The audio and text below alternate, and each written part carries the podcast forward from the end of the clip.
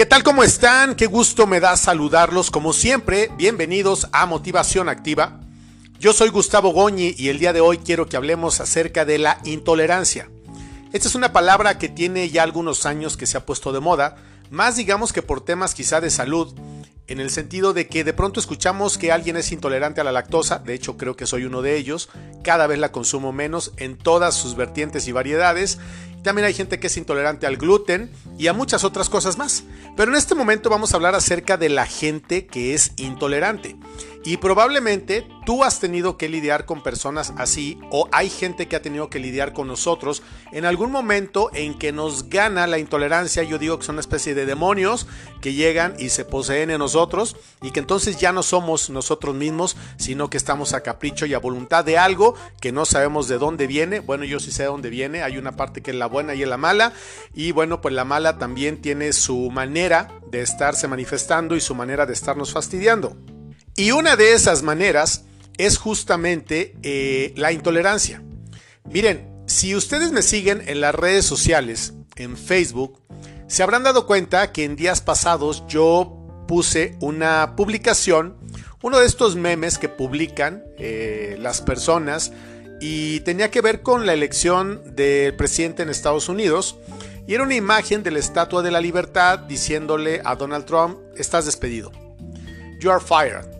Y me pareció como muy, muy acertado porque hace algunos años Donald Trump tenía un show de televisión donde él contrataba personas y entonces pues había uno que ganaba y se ganaba una lana y cosas así, pero él estaba digamos que en las eliminatorias y era así como muy mala onda y le decía, estás despedido. Entonces me parece que el New York Times o alguna de estas empresas importantes de Estados Unidos de medios de comunicación pues lo sacó.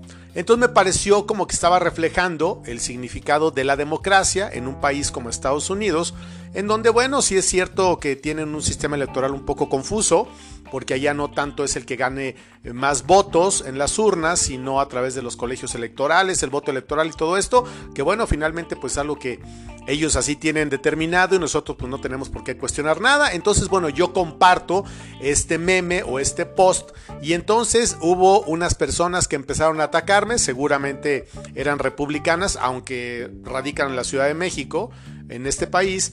Y entonces empezaron a decirme que cómo era posible que yo, que si no sabía que Biden era no sé qué y no sé qué y no sé qué. Bueno, una sarta de cosas que yo dije, a ver, pero tranquilos, o sea, yo solamente estoy compartiendo lo que me pareció, pues que está reflejando lo que está sucediendo en un país como Estados Unidos, que tuvo una elección y pues le están diciendo al presidente que, pues que está despedido porque ya no se va a reelegir. Eso es todo, ¿no? Y además, hasta este momento, eh, que estamos a 9 o 10 de, de noviembre, pues se supone que se van a ir a tribunales, una cosa así. Entonces, pues bueno, todavía ni siquiera está cantado que realmente sea. Yo personalmente creo que no hay manera de que le tumben a Biden la presidencia porque pues ganó con mucha diferencia en cuanto a los votos electorales. Pero bueno, es un tema que compete a los americanos y no a mí.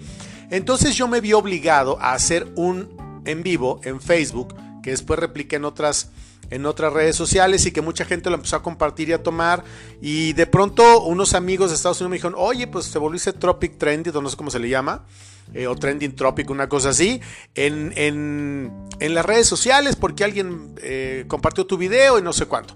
Porque en ese video yo empiezo a dar la razón por la que compartí eso sin ninguna necesidad, porque yo no ofendí a nadie y yo no tenía que estar dando como explicaciones, ¿sabes? Pero sin embargo dije, a ver, lo voy a hacer para que no se malinterprete, pero algo que me quedó muy claro es que tenemos un nivel de tolerancia muy pequeño, muy corto y como decimos en México, la gran mayoría de pronto son como de mecha corta, ¿sabes?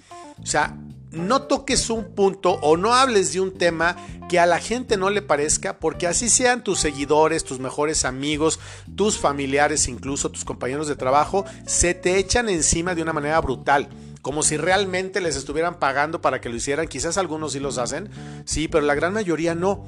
Entonces me quedé pensando justamente en eso, de, de por qué somos así. El nivel de tolerancia es cada vez más corto, es muy bajo y aplica para todo, de hijos a papás, de papás a hijos, hermanos, a vecinos, amigos, compañeros de trabajo, en el deporte, no se diga en la política, en las religiones, en fin. El chiste es que siempre va a haber una chispa que puede detonar y entonces pues cada uno saca sus propios demonios que dicen que todos traemos alzados aquí en el pantalón o en la bolsa y entonces se, se declaran literalmente una especie como de guerras campales en las redes sociales que la verdad dan mucha pena y a mí en lo personal me dan pereza. De hecho, todavía siguen habiendo comentarios ahí en el post que yo puse. Y bueno, ya ni lo checo porque digo, a ver, ¿para qué? Porque se empezó a meter la gente, alguna a defenderme, otra a criticarme, otra a criticar a otro y el otro al otro y que usted por qué se mete y que usted no sé cuánto. Y así como de risa, pero a la vez como de miedo, ¿sabes? Porque dices, ¿en qué momento puede de verdad desatarse un problema? Y con gente pues que a lo mejor sí es cercana a ti. Cuando es gente que no sabes ni quién es, que son seguidores y nada más, bueno, pues no pasa nada porque no están en mi entorno. Pero ¿cuántas veces sucede con la gente con la que nosotros vivimos o tenemos que estar conviviendo? Entonces creo que estamos obligados, absolutamente todos los seres humanos, a tener justamente lo contrario, así tener tolerancia, a entender que cada uno de nosotros piensa, actúa, habla, dice y hace de una manera diferente.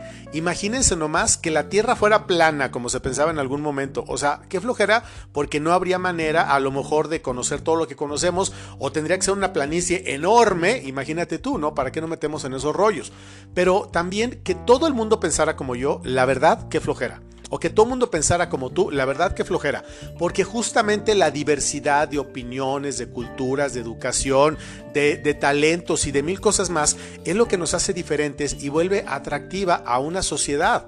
La palabra intolerancia yo por mí la eliminaría de los diccionarios porque la verdad es que es algo que no está padre, como dicen los jóvenes, no debemos de permitirnos caer en ese pozo sin fondo porque no nos lleva a ningún lado. Miren, el tema de las redes sociales, ¿sabes qué lo que pasa? Que pues la gente te elimina o tú los eliminas y punto. Cuando yo hice este video y yo di las razones por qué compartí ese post-it y a una persona que sí le contesté que de ahí se agarró toda la maraña y me empezó a decir y que yo, y que entonces que era una mentira y que yo que me, que me vendía como un líder católico religioso, jamás en la vida me he ofertado, ni me he vendido, ni me han presentado como eso, ¿sabes? Algunas ocasiones, en algunos eventos, sobre todo en Estados Unidos, eh, me acuerdo, no sé en dónde fue, creo que en Los Ángeles o en algún lado así. De pronto yo ya que estaban presentando a alguien, que un gran predicador y que no sé cuánto, y yo dije, ay, pues quién sabe quién sabe. Ah, pues era yo. Entonces cuando salí dije, yo creo que se equivocaron, dije, porque yo no soy predicador. Yo vengo a hablar de mi testimonio personal, de cómo conocí a Dios y nada más. Hay muchos predicadores que yo conozco y respeto mucho, entonces yo mismo me quité esa etiqueta, ¿sabes? Porque dije, yo no me puedo colgar algo que estoy muy lejos de ser. Y como eso en muchas cosas, ¿sabes?